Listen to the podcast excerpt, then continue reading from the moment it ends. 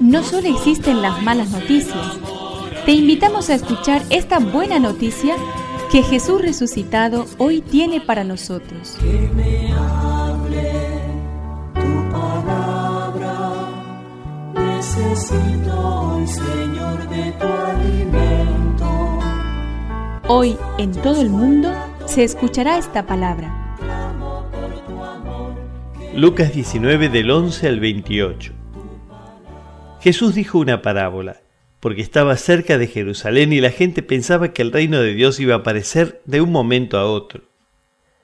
Él les dijo, un hombre de familia noble fue a un país lejano para recibir la investidura real y regresar enseguida.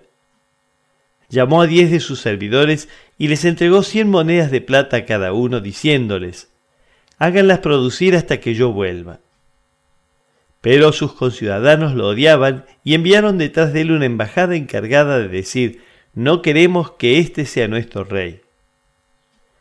Al regresar, investido de la dignidad real, hizo llamar a los servidores a quienes había dado el dinero, para saber lo que había ganado cada uno. El primero se presentó y le dijo, Señor, tus cien monedas de plata han producido diez veces más.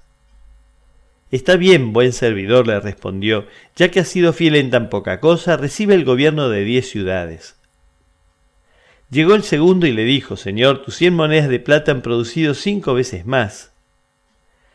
A él también dijo, tú estarás al frente de cinco ciudades.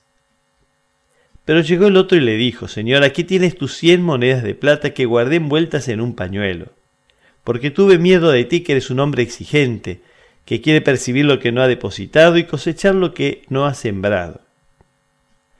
Él le respondió, Yo te juzgo por tus propias palabras, mal servidor.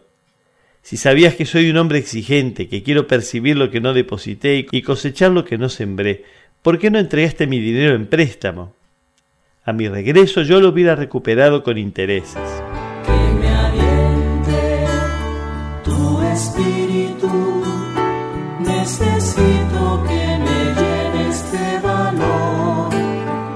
La enseñanza de la parábola es clara.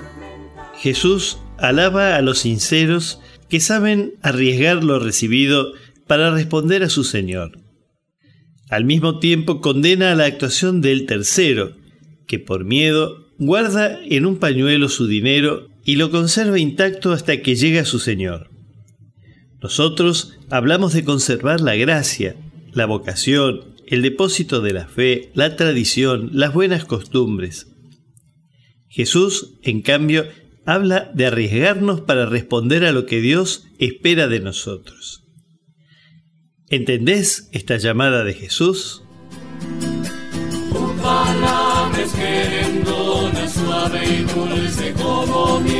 Es una contribución de la parroquia catedral para este año misionero diocesano.